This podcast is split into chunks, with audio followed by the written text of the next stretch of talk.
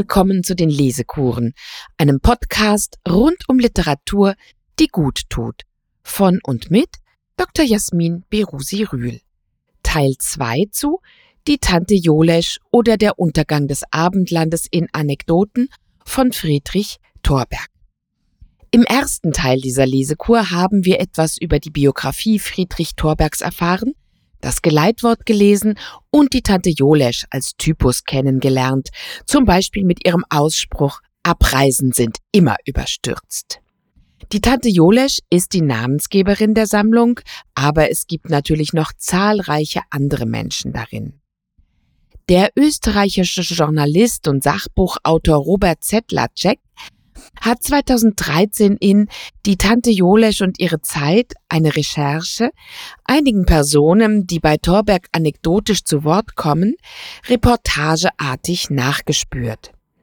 Neben der namengebenden Tante Jolesch und ihrer Familie auch dem Rechtsanwalt Hugo Sperber. Dabei zeigte sich, dass Friedrich Thorberg schon 1944 im Exil in New York angefangen haben muss, daran zu arbeiten, denn er schrieb am 8.7.1944 der jungen Bettina von Kahler, geborene Denhof, einen Brief in ihre Sommerfrische, dem er eine Anekdote der Tante Jolesch einfügte. Damit erzielte er einen großen Lacherfolg bei der Briefpartnerin, so dass er etwas später ihrem Ehemann Viktor von Kahler, der auch ein Liebhaber und Sammler von Anekdoten war, schrieb und ihn um Zusendungen von Anekdoten bat. Das Inhaltsverzeichnis der Tante Jolesch zeigt, dass wir uns von der exemplarischen Tante über sprachliche Exkurse zu Onkeln, Neffen und Rabbinern weiter zu mürrischen Kreuzen nebst Personal bewegen. Dass es kulinarische Zwischenspiele gibt, den Kartentisch, die Sommerfrische, Prag und Wien und das allgegenwärtige Kaffeehaus. Die letzten Anekdoten befassen sich mit den Deutschen, Österreichern, Tschechen und Ungarn im Exil. Kauzig und genial waren die Porträtierten auch dort, zum Beispiel der ungarische Journalist und Dramatiker Franz Molnar, dem ein ganzes langes köstliches Kapitel gewidmet ist. Er wurde weltweit berühmt durch das Stück Lilium, aber er wurde erst in dem Augenblick berühmt, in dem Alfred Polgar es ins Deutsche übersetzt hatte. Alfred Polgar haben wir auch in der Lesekurs schon gewidmet. Und daraufhin wurden dann noch zig Schauspieler mit diesem Stück berühmt, unter anderem Hans Albers, der spielte es 1800 Mal. Franz Mollner, Zitat, sprach das sehr gewählte, ein wenig altmodische Deutsch, das dem ungarischen Bürgertum der einstigen Monarchie eigen war, und sprach es mit dem leisen Singsang, der von der Tonfärbung seiner Muttersprache herkam. Zitat Ende. So dankbar er, wie auch Thorberg, den USA war, so wenig fühlten sie sich wohl, vor allem in der fremden Sprache. Noch einmal Zitat Thorberg. Wir unterhielten uns einmal darüber, dass man sich in einer fremden Sprache nur unfrei ausdrücken kann und im Zweifelsfall lieber das sagt, was man richtig und einwandfrei zu sagen hofft, als das, was man eigentlich sagen will. Molnar nickte bestätigend. Ich habe oft mitten im Satz meine Weltanschauung ändern müssen. Pünktchen, Pünktchen kommen wir nun zu einem der Kreuze samt Personal aus dem gleichnamigen Kapitel. Er ist keine Berühmtheit gewesen. Beachten Sie die rhetorische Finesse, mit der diese kleine Dauerbegebenheit erzählt wird. Als eindeutiger Sonderling ist Herr Buchsbaum zu verzeichnen, ein Freund unserer Familie und ebenso wie der Onkel Hahn, der klassische Typ des alten Junggesellen. Er teilte sein Dasein mit einer ebenso alten böhmischen Wirtschafterin namens Caroline, auf der ersten Silbe betont, und mit einem Dackel namens Waldi, hauptsächlich mit dem Dackel, auf den infolgedessen schon um sich für die Vernachlässigung durch Herrn Buchsbaum zu rächen, auch Caroline ein Übermaß von Gefühlen konzentrierte, ohne dass die gemeinsame Liebe zu Waldi eine Linderung der Feindschaft zwischen ihr und Herrn Buchsbaum bewirkt hätte, geschweige denn eine Annäherung. Im Gegenteil führte diese Konstellation zu einem Verkehrsritual, das an festgefrorener Feindschaft nichts zu wünschen übrig ließ. Ich habe der stereotypen Abwicklung dieses Rituals mehrmals beigewohnt, wenn ich Herrn Buchsbaum auf einem seiner Spaziergänge mit Waldi traf und nach Hause begleitete. Die Feindseligkeiten wurden dadurch eingeleitet, dass Herr Buchsbaum von seinem Wohnungsschlüssel keinen Gebrauch machte. Er läutete. Offenbar wollte er die mit reichlichen Krampfadern versehene Caroline zu einem Fußmarsch aus der Küche durch das langgestreckte Vorzimmer nötigen. Caroline öffnete, und gleich in der Türe erfolgte die stürmische Begrüßung zwischen ihr und Waldi. Der Dackel sprang an Caroline empor. Caroline liebkoste den Dackel und ließ eine wahre Sturzflut von Koseworten auf ihn niedergehen, wobei der Überschwang der Zärtlichkeiten sogar ihren scharfen tschechischen Akzent ein wenig milderte. Von Herrn Buchsbaum nahm sie demonstrativ keine Notiz. Für sie existierte nur Waldi. No, da bist du ja, Waldili, no, wie ich mich frei, dass du wieder da bist, Geld, du freist dich auch, hast schön Gassi gemacht und jetzt bist wieder bei deiner Caroline und wir freien sich beide, nicht wahr? Braves Hundi, gutes Hundi, no ja, schon gut, Waldili, schon gut. So sprudelte es ohne Unterbrechung minutenlang während Herr Buchsbaum stumm und von Caroline hartnäckig ignoriert daneben stand. Reglos wartete er das Versiegen des Redeschwalls ab, dann wandte er sich mit einem unnachahmlich galligen Lächeln an Caroline. Und mich können Sie im Arsch lecken, sagte er. Er sagte es regelmäßig. Er sagte es seit Jahren jedes Mal und mit der gleichen Regelmäßigkeit, sorgte Caroline dafür, dass er es sagen konnte. Beide dachten sich kaum noch etwas dabei, beide schienen nur noch einer zur Formalität entarteten Gewohnheit zu folgen, deren Sinn und Ursprung ihnen längst entfallen war. Auf solche oder ähnliche Weise, denke ich mir, muss das spanische Hofzeremoniell entstanden sein. Bevor wir uns weiteren originellen Kreuzen widmen, ein kurzes Zwischenspiel zum Thema Nachnamen. Um eine konkrete Namensangelegenheit ging es im Fall des ehrgeizigen Bankbeamten Nelkenblum, der seinen Namen geändert haben wollte. Wie das in jenen Jahren von den Inhabern ausgefallener oder komisch klingender und obendrein deklariert jüdischer Familiennamen häufig gewünscht wurde, meistens als Vorbereitung zur Taufe. Herr Nelkenblum reichte also ein Gesuch um Namensänderung ein und wurde von der zuständigen Behörde aufgefordert, eine ausreichende Begründung für seinen Wunsch beizubringen. Der Name Nelkenblum sei ihm in seiner Berufskarriere hinderlich, brachte Herr Nelkenblum bei. Das müssten seine Arbeitgeber bestätigen, antwortete die Behörde.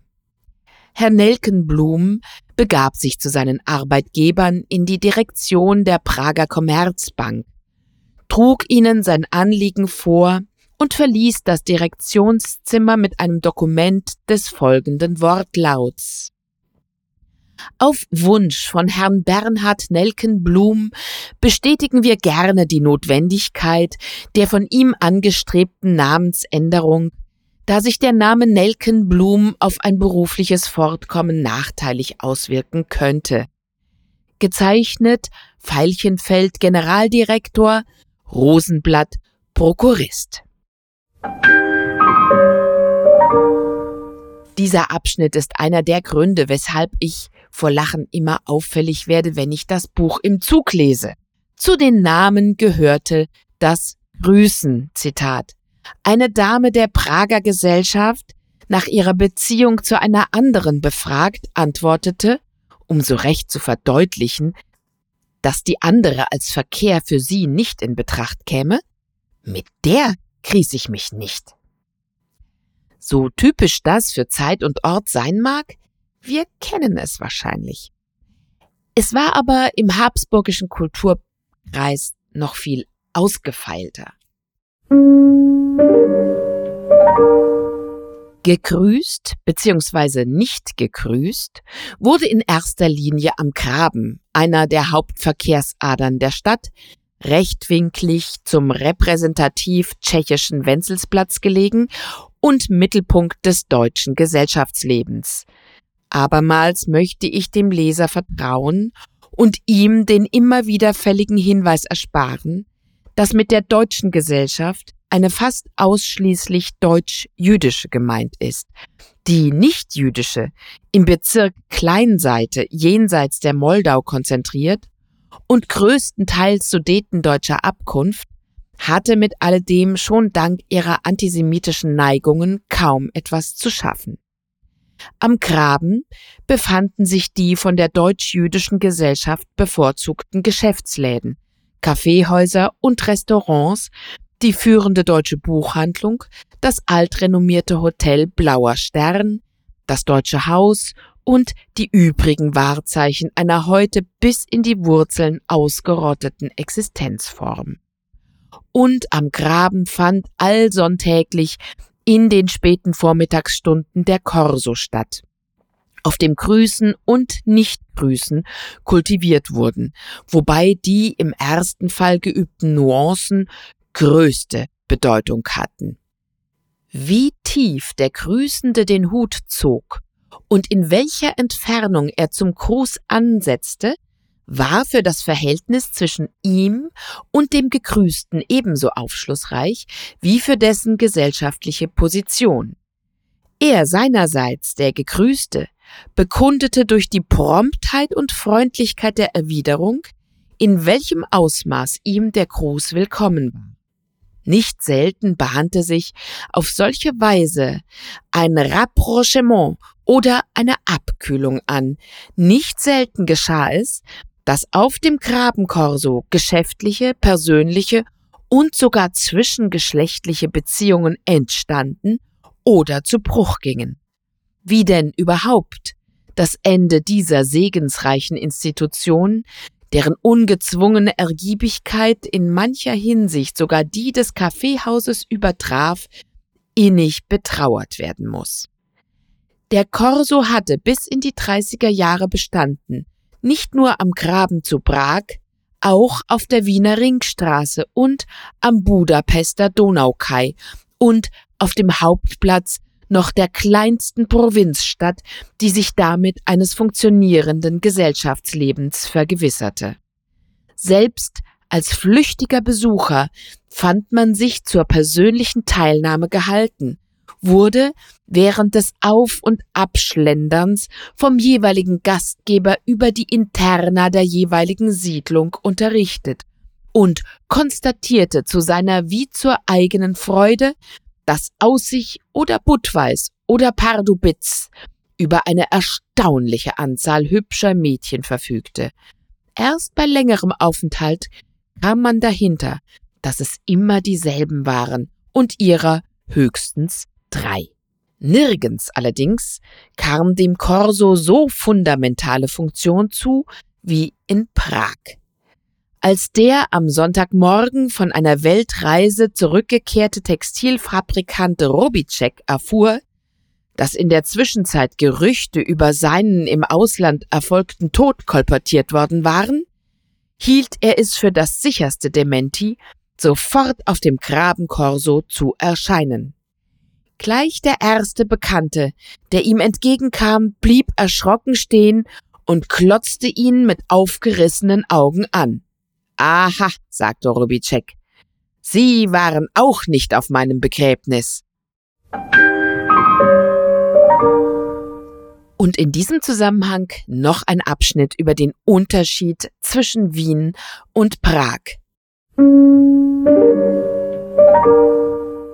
Nach einigen Ausführungen, die damit enden, Wer etwa nach Mährisch-Weißkirchen, Mährisch-Trübau oder Mährisch-Gmünd verschlagen wurde, befand sich in der tiefsten Provinz und merkte alsbald, warum man diese Ortschaften unter der Einheitsbezeichnung Mährisch Selbstmord zusammenfasste. Jetzt haben wir uns aber allzu weit von Prag entfernt und kehren eilends zurück ins hunderttürmige, ins goldene, an den Ufern der von Smetana vertonten Moldau gelegene Prag, in die schönste Stadt nördlich der Alpen und wahrscheinlich eine der schönsten Städte überhaupt. Ach ja. Prag wird durchflossen von der Nebbich, die sich schließlich doch in die Elbe ergießt, heißt es bei Gustav Meiring, der bekanntlich nur ein Wahlprager war und sich infolgedessen oder trotzdem eine gewisse kritische Einstellung zum goldenen Moldau-Mütterchen bewahrt hatte, als einziger auf weiter Prager Literatenflur. Kein Prager, ob Literat oder nicht, aber im Grunde war jeder ein Literat oder hielt sich dafür, auch wenn er nie eine Zeile veröffentlicht hatte, hielt sich sogar für einen besseren als die öffentlich anerkannten. Bitzi, wer ist schon der Werfel? Sein Vater hat ein Handschuhgeschäft in der Mariengasse. Kein Prager, sage ich, hat jemals an Prag das geringste auszusetzen gefunden. Indessen im vorgeblich gemütlichen Wien die böseste Selbstkritik zu Hause war, von Nestroy über Karl Kraus bis zum Qualtinger. Kein Prager hat jemals gezögert, Prag für den Nabel der Welt und sich selbst für den Nabel Prags zu halten. Noch in jenem scheinbar abwertenden Urteil der Prager Gesellschaftslöwin, dass Prag ihr zu klein sei, lag die resignierte Überzeugung beschlossen, dass es leider nichts Größeres gäbe. Und siehe da, oder auf Pragerisch, und was tut Gott? In mancher Hinsicht traf das tatsächlich zu. Noch einmal kurz zum Phänomen der Anekdote. Friedrich Thorberg hätte das Wesen und Leben seiner mehr oder weniger geistreichen Zeitgenossen auch einfach von A bis Z erzählen können. Wahrscheinlich würde dann kein Mensch sein Buch gelesen haben. Die Anekdote als literarisches Genre geht schon auf die Antike zurück. Der Ausdruck ist griechisch Anekdota und bedeutet nicht herausgegebenes, also etwas zunächst mündlich überliefertes. Charakteristisch ist die Pointe, die Reduktion auf das Wesentliche und die dadurch erreichte Charakterisierung einer Person oder auch einer ganzen Epoche. Thorberg sah sich als Chronist und er sagte von sich, der Chronist bleibt auf beispielhafte Anekdoten angewiesen, was ja a priori in seiner Absicht lag. Hält er doch Anekdoten seit jeher für schlüssiger und aufschlussreicher als langatmige Analysen. Die Anekdoten, die Thorberg gesammelt hat und die er versucht hat, in verschiedene Sinnzusammenhänge zu bringen, was äußerst schwierig ist, weil irgendwie alles miteinander zusammenhängt, wie bei einer Sachertorte, sind kleine Erzählformen und Figurenporträts. Thorberg hat bewiesen, dass sie als kulturelles Gedächtnis funktionieren können für die Personen und Schauplätze der Wiener Vorkriegsgesellschaft und wir haben gesehen überhaupt für die Vorkriegsgesellschaft des gesamten Habsburger Reiches. Es ist eine abgeschnittene Vergangenheit, doch sein Archiv ist ein lebendiges. Schwer fällt mir darum die Auswahl, denn jede dieser Anekdoten ist erzählenswert, jede ist lebendig und feiert Auferstehung von Menschen und Geistern vergangener Zeiten in unserem eigenen Geist. Ich übergehe jetzt mit großem Bedauern die Anekdoten, die in der Redaktion des Prager Tagblatts ihren Ursprung haben.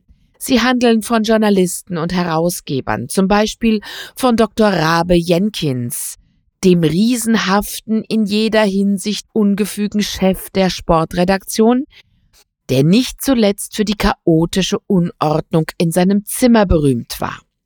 Eine Geschichte soll während der wirren Umsturztage des Jahres 1918 bewirkt haben, dass das Gebäude des Prager Tagblatts von der Plünderung durch eine Horde tschechischer Radau-Nationalisten verschont blieb. Die Eindringlinge rissen als erstes die Tür zu Rabes Zimmer auf und machten angesichts des Wüstenbildes, das sich ihnen bot, mit den Worten Hier waren wir schon, wieder kehrt. Das war natürlich Zitat. Und wie es in diesem Kapitel zu dem entsetzten Ausruf des Handelsredakteurs Ginsberg kam, ich Vögel auf einem Vulkan, das müssen Sie selbst herausfinden. Mit Bedauern lasse ich die Lehreranekdoten aus und auch die aus der Sommerfrische, daraus nur ein kleiner Absatz. Zur Institution der Sommerfrische gehörten bestimmte Usancen wie das Ankunftstelegramm oder der Familienpfiff. Dieser, meistens ein Motiv aus einer Wagner-Oper, diente den Zusammengehörigen zur Standortbestimmung, wenn sie einander im Trubel eines Bahnhofs oder bei der Landung eines Ausflugdampfers zu verlieren drohten. Das Telegramm verständigte den vorerst zu Hause verbliebenen Familienvater vom glücklichen Abschluss der Reise und begann unweigerlich mit den Worten wohlbehalten eingetroffen. Übrigens hatten Telegramme von interurbanen Telefongesprächen ganz zu schweigen damals noch etwas Aufregendes an sich, sei's feierlicher oder unheilkündender Art.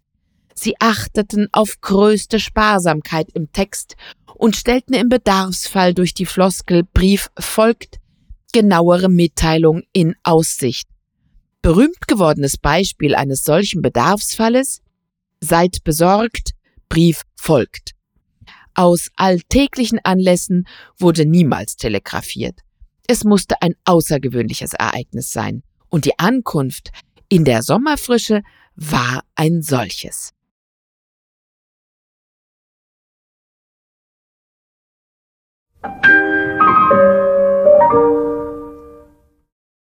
Anstelle dieser vielen kleinen entzückenden Anekdoten wollte ich Ihnen jetzt etwas Zusammenhängendes gönnen, das auch in der Tante Jolesch abgedruckt ist, aber früher erschienen ist.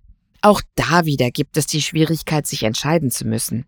In diesem Fall gegen den kleinen Text Sacher und Widersacher, umwegige Marginalien zum Wiener Tortenstreit von 1961 und für den ebenfalls sechsseitigen kleinen Text von 1958. Ich lese also jetzt Urbis Konditor, der Stadtzuckerbäcker. Am Kohlmarkt zu Wien, nicht etwa auf dem Kohlmarkt, was zwar grammatikalisch richtig wäre, aber praktisch undurchführbar, denn auf dem Kohlmarkt hieße ja inmitten der Straße, und der Kohlmarkt ist heute längst kein Markt mehr, sondern eine schmale, vornehme Verkehrsader im Stadtzentrum. Am Kohlmarkt also, nahe der einstmals kaiserlichen Hofburg, befindet sich die Konditorei C.H. Demels Söhne, kurz Demel. Und ganz genau der Demel geheißen. Dem Artikel kommt hier durchaus die Funktion einer verehrungsvollen Liebkosung zu, wie sie sonst nur den großen Theaterlieblingen entgegengebracht wird. Kein Mensch hat jemals von Alexander Gerardi gesprochen, er hieß der Gerardi. Man sagt ja auch nicht Paula Wessely, sondern die Wessely. Und man sagt der Demel, man sagt gehen wir zum Demel oder wir treffen uns um halb fünf beim Demel. Richtige Demelbesucher sagen nicht einmal das. Sie begnügen sich mit einem simplen Wir treffen uns um halb fünf. Dass dies anderswo als beim Demel geschehe, könnten sie sich auch mit größter Mühe nicht vorstellen, aber sie wenden solche Mühe erst gar nicht auf. Wie und wodurch man ein richtiger Demelbesucher wird, Dafür gibt es keine Regel, sondern höchstens Anhaltspunkte. Am besten kommt man bereits als Kind eines richtigen Demelbesuchers auf die Welt. Man wird dann meistens auch das Enkelkind eines solchen sein und wird sich sogar erinnern, dass einem der Großpapa beim ersten Demelbesuch wehmütig davon erzählt hat, wie er von seinem Großpapa das erste Mal zum Demel mitgenommen wurde. Denn der Demel ist mehr als eine Institution. Er ist, auch hierin wieder dem Theater vergleichbar, und zwar dem Burgtheater, eine Legende. Eine Legende freilich, die sich nicht damit zufrieden gibt, es zu sein, die nicht von ihrer Vergangenheit zehrt, sondern die Gegenwart von sich zehren lässt. Eine höchst lebendige, ständig aus sich selbst regenerierte Legende.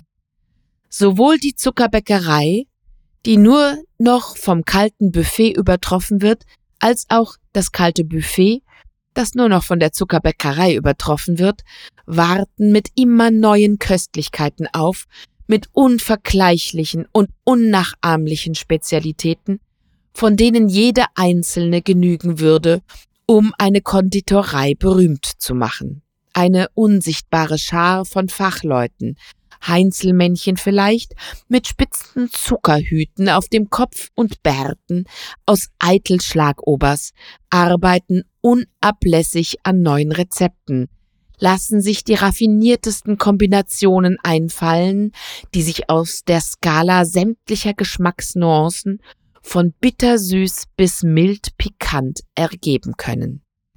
Der Demel-Besucher, der nach mehrmonatiger Abwesenheit von Wien und damit vom Demel wieder nach Wien und damit zum Demel zurückkehrt, darf sicher sein, mindestens je zwei Pasteten und Salate vorzufinden, die er noch nie gekostet hat, mindestens ebenso viele ungeahnte Kreationen unter den Torten und Patisserien und möglicherweise serviert man ihm gerade an diesem Tag auch eine neue Creme du jour. Wenn er ein richtiger Demelbesucher ist, wird ihn das alles nicht weiter überraschen. Das heißt aber keineswegs, dass es ihn kalt lässt.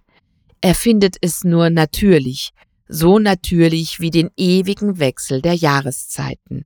Es durchpulst ihn mit dem gleichen Wohlgefühl, das ihn etwa beim Anblick eines knospenden Grüns überkommt. Beim Demel ist immer Frühling. Außer den geborenen Demelbesuchern, die zum größten Teil Aristokraten sind, gibt es auch noch die gewordenen. Sie sind zum größten Teil Aristokraten. Und wenn sie es nicht von Haus aus sind, dann werden sie es von Demel aus. Teils eben dadurch, dass sie zum Demel gehen, teils indem sie vom Personal das Demelsche Adelsprädikat verliehen bekommen. Wer beim Demel nicht mindestens von heißt, ist kein richtiger Demelbesucher. Dieses von unterscheidet sich fundamental vom wahllos vulgären Herr Baron einer trinkgeldheischenden Liebedienerei. Es wird nicht wahllos, sondern nach langer, wohlerwogener Prüfung verliehen. Und es gilt höher als ein noch so echter, noch so mühsam und redlich erworbener akademischer oder amtlicher Rang. Manch ein Professor, manch ein Ministerialrat, vom hergelaufenen Doktor ganz zu schweigen, würde einiges darum geben, wenn er statt mit einem Titel mit dem Demelschen von apostrophiert würde. Aber da kann er lange warten. Hingegen wird auch dem unterklassigen Besucher die Vergünstigung der indirekten Anrede zuteil, einer nur beim Demel erhältlichen Mischung aus Majestätsplural und kühler Distanz, die durch den Fortfall des Titels hergestellt wird. Wurden schon bedient, hält eine diskrete Mitte zwischen dem abrupt zupackenden wurden Sie schon bedient und dem allzu devoten wurden Herr Baron schon bedient. Man fühlt sich in der dritten Person umsorgt, aber nicht bedrängt. Man weiß sich in sachlicher Hut, ohne ihre Gewährung als Gnade empfinden zu müssen wünschen, mehr darüber zu erfahren, dann gehen bitte zum Demel. Definitionen könnten hier nur Blumpen Schaden stiften. Denn auch die Atmosphäre wird beim Demel nach einem sorgsam gehüteten Rezept erzeugt.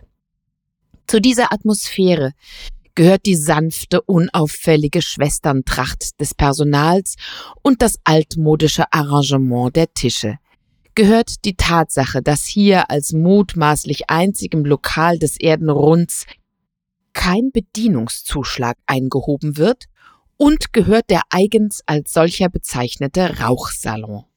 Wer in den anderen Räumlichkeiten rauchen will, hat zwar mit keinem Verbot zu rechnen, aber es wird ihm deutlich gemacht, dass man das Rauchen außerhalb des Rauchsalons nicht gerne sieht. Er muss sich aus einem schwer zugänglichen Winkel den Aschenbecher holen. Er wird, wenn er zufällig kein Feuer bei sich hat, sehr lange warten müssen, ehe er eines bekommt, und vielleicht lässt man ihn sogar auf seine Bestellung länger warten. Dies allerdings hängt schon wieder von der Art des Verhältnisses ab, in dem er zu einer Servierdame steht. Bekanntlich wird in öffentlichen Gaststätten jedweder Prägung das Personal auf bestimmte Tische verteilt, deren Gesamtheit den sogenannten Rayon ergibt. Beim Demel verteilt sich das Personal auf bestimmte Gäste. Noch besser. Es teilt die Gäste unter sich auf, und zwar ein für alle Mal. Man gehört, gleichgültig an welchem Tisch man sitzt, einer bestimmten Servierdame und nur ihr. Dieses Zugehörigkeitsverhältnis wird desto unerbittlicher beobachtet, je richtiger man ein Demelbesucher ist. Wenn ein Gast der Frau Paula gehört, wagt kein Fräulein Grete und keine Frau Bertha, ihn zu bedienen, es sei denn, die Frau Paula hätte heute ihren freien Tag. Davon macht man ihm dann auch also gleich Mitteilung, damit er nicht erschrickt und sich getrost einer anderen überlässt. Für ganz besonders richtige Demelbesucher steht eine Ersatzhierarchie bis ins dritte Glied bereit. Höchstens im Falle einer Epidemie könnten sich da noch kleinere Unzukömmlichkeiten ergeben. Die Frau Paula heißt übrigens nicht Paula, sondern Grete. Aber als sie dermal einst, es muss schon Jahrzehnte her sein, beim Demel eintrat, gab es bereits eine Grete und folglich bekam die neue Grete einen anderen Namen. Warum sie sich damals für Paula entschied, weiß sie heute nicht mehr. Sie weiß kaum noch, dass sie in Wahrheit Grete heißt. In einer aufgeräumten Stunde gestand sie mir einmal, dass auch ihr Mann sie längst schon Paula nennt und die neue Paula, die inzwischen zum Demel kam, heißt Lina. Die Frau Paula ist für mich mit dem Begriff Demel identisch, wie mein Kinderfräulein für mich mit dem Stadtpark identisch war und später mein gütig blinzelnder Lateinprofessor mit dem Gymnasium oder doch mit seinen schöneren Stunden. Und dementsprechend behandelt sie mich auch. Manchmal nämlich wird selbst der richtigste Demelbesucher von gelindem Ärger erfasst, weil es mit der Bedienung nicht klappen will, weil er an einen schlechten Platz gewiesen wurde, weil er nicht weiß, wohin er die Garderobe tun soll, eine Ablage gibt es nicht, weil er beengt und ungemütlich sitzt. Manchmal fragt sich selbst der richtigste Demelbesucher, ob dieser Name ihm nicht vielleicht zu einem leeren Fetisch geworden ist und was ihn denn eigentlich veranlasst, all diese Unbequemlichkeiten immer wieder auf sich zu nehmen und warum er denn überhaupt noch zum Demel geht. Und dann mag es geschehen, dass er die gerade vorübertrippelnde Frau Paula nun schon zum dritten Mal bitten muss, doch endlich abzuservieren und auf dem Tisch ein wenig Platz zu schaffen. Das tut Frau Paula denn auch und trippelt ein paar Schritte weiter, macht aber plötzlich kehrt, setzt die Tasse wieder ab und deutet mit mahnendem Finger auf den nicht ausgetrunkenen Rest der Schokolade. Das Beste lassen stehen, sagt die Frau Paula. Und dann weiß man wieder ganz genau, warum man zum Demel geht. Ob meine Bindung an die Frau Paula tatsächlich schon aus meiner Kindheit stammt, wie ich's so gerne wahr hätte, oder erst aus der Gymnasiastenzeit, darüber lag bis vor kurzem noch wohlig unentschiedener Dämmer gebreitet. Jetzt aber leider hat sich's geklärt. Ich war mit einem Freund, der sich gleichfalls zu den richtigen Demelbesuchern zählt, in eine jener Streitigkeiten geraten, wie sie eben deshalb zwischen richtigen Demelbesuchern gelegentlich ausbrechen müssen. Es ging darum, wer von uns beiden denn nun der richtigere Demelbesucher sei und wen die Frau Paula schon länger in ihrer Obhut hätte. Meine Rivale scheute sich nicht, der Frau Paula diese Frage ganz unverhohlen vorzulegen. Die Frau Paula kniff ihre Augen hinter den Brillengläsern für ein paar nachdenkliche Sekunden zusammen. Dann wandte sie sich bedauernd an mich. Seien bitte nicht bös, sagte sie, aber ich glaub, den jungen Herrn da kenn ich doch ein bisserl länger. Der junge Herr, ein korpulenter Fünfziger mit Klatze, war aber nur wenige Jahre älter als ich. Es hätte genauso gut umgekehrt ausfallen können. Noch von einem anderen Anlass ist zu berichten, an dem die Frau Paula ihren unendlichen Herzenstakt bewahrte, und dieser Anlass war nicht einmal ganz so harmlos. Er begab sich bei meiner Rückkehr aus der Emigration ein paar Jahre nach Kriegsschluss. Überflüssig zu sagen, dass der Weg zum Demel sich unter meinen ersten Wegen befand. Ich setzte mich an einen nahe beim Eingang gelegenen Tisch und wartete, nicht gänzlich ohne Herzklopfen, bis die Frau Paula sich zeigen würde. Dass es sie noch gab, hatte ich schon vorher erkundet. Sie tauchte auch bald genug durch die Schwingtüre auf, hinter deren milchig gläsernen Flügeln die geheimnisvollen Gefilde der Zuckerbäckerei beginnen, tauchte auf und hielt inne. Und jetzt, so dachte ich, würde geschehen, was unter ähnlichen Umständen damals schon mehrfach geschehen war. Die Wiedersehensfreude, echt oder vorgetäuscht, pflegte ihre herkömmlichen Formeln zu finden, ging in allerlei Fragen und Antworten über, mischte sich mit allerlei Seufzern und Reminiszenzen, und nach ein paar Minuten war's vorbei. Nichts derartiges schien sich anbahnen zu wollen, sondern die Frau Paula war wieder in die Küche verschwunden, und ich begann mich mit der trüben Möglichkeit abzufinden, dass sie mich nicht erkannt hätte. Schließlich lag ja mein letzter Besuch beim Demel schon mehr als ein Jahrzehnt zurück. Aber da stand die Frau Paula an meinem Tisch, stellte einen hohen, mit unverkennbar köstlichem gefüllten Kelch vor mich hin, dessen Inhalt sich nachmals als Creme Grenoble erwies und sagte, ich glaub, das haben noch nicht gehabt. Das war alles, was sie sagte, und es genügte voll auf, um das Jahrzehnt meines Fernseins wegzuwischen.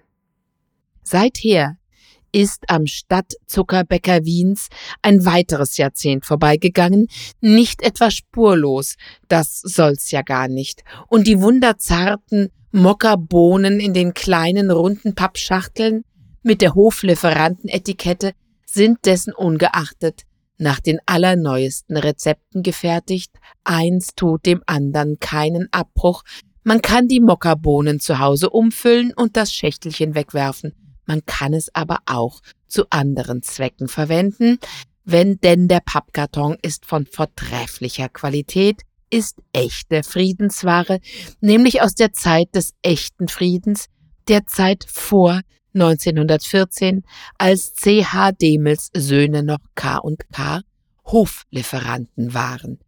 Frau Anna Demel, die letzte Trägerin des Namens, ist vor drei Jahren gestorben, im gleichen Alter wie Kaiser Franz Josef mit 86 Jahren. Aber sie hat für die Zukunft ihres Reiches ganz ungleich besser vorgesorgt. Von Tante Minna, ihrer jüngeren Schwester, liebreich überwacht, sind hinter der Milchglastüre die emsigen Heinzelmännchen am Werk, auf das der Zuckerbäcker Demel sich gegen die Zeit behaupte. Und in der Tat, man hat, wenn man beim Demel sitzt, beinahe das Gefühl, einer geheimen Resistancebewegung anzugehören. Stärker als anderswo wird hier offenbar, dass in Wien gerade die vermeintlichen Legenden am besten funktionieren. Stärker wird hier die Vergangenheit gegenwärtig als etwas ganz und gar Lebendiges, als jenes heute, das dem Wiener seit jeher nur die unvermeintliche Übergangsphase zu einem besseren Gestern war. Rätselhaft und wirklicher als irgend sonst fließen gestern und heute beim Demel ineinander. Es ist, als wäre man im Fiaker vorgefahren oder als träte im nahen Burghof die kaiserliche Leibgarde ins Gewehr, oder als wäre die Konditorei Demel noch in Betrieb. Liebe Hörerin, Lieber Hörer, wir müssen schließen, obwohl das Thema und seine Ausführung für mich unabschließbar ist. Friedrich Thorberg hat verschwundene Menschen und Zeiten porträtiert. Doch einige Institutionen sind noch da, zum Beispiel die köstlichen warmen Buchteln im Café Havelka in Wien und die Stadt Prag, die hier so gelobt und gepriesen worden ist. Die gibt es ja auch noch als Ganzes, wunderschön und liebevoll restauriert von den tschechischen Pragern. Die schönste, die lieblichste Stadt nördlich der Alpen. Das sehe ich so wie Torberg. Wenn Sie mehr Torberg wollen, es gibt ein Hörbuch sowohl der Tante Jolesch als auch von der Fortsetzung. Die Erben der Tante Jolesch, gesprochen von Friedrich Thorberg selbst. Und es gibt natürlich seine Bücher. Ich wünsche mir, dass Friedrich Thorberg, der geniale Übersetzer Kishons, wieder gegenwärtiger würde. Sein Biograf David Axmann hat ihn so beschrieben. Unter den vielseitigen Schriftstellern seiner Zeit war er vielleicht einer der begabtesten, sicher aber unter allen Begabten der vielseitigste. Das zeigen auch seine Briefwechsel, die nach und nach publiziert werden. Auf YouTube gibt es einige Filme, in denen man Friedrich Thorberg in Interviews und Dokumentationen der 60er und 70er Jahre sehen kann. Man sieht ihn nie ohne Zigarette. Das passt zum Titel einer 1985 nach seinem Tod publizierten Sammlung von Essays, Feuilletons, Notizen und Klossen, der lautet Auch Nichtraucher müssen sterben. Und auch damit hatte er recht. Ich freue mich, dass Sie bis hierher dieser Lesekur gelauscht haben und vielleicht auch schon andere Folgen angehört haben. Wenn Ihnen die Lesekuren gefallen, dann folgen Sie meinem Podcast doch auf Spotify, iTunes, Amazon Music und überall sonst, wo es Podcasts gibt. Und wenn Sie die Lesekuren unterstützen möchten, dann empfehlen Sie diesen Podcast weiter oder spenden Sie uns etwas, zum Beispiel für Lizenzen über die Seite der Lesekuren. Dort finden Sie einen Link zu Kofi.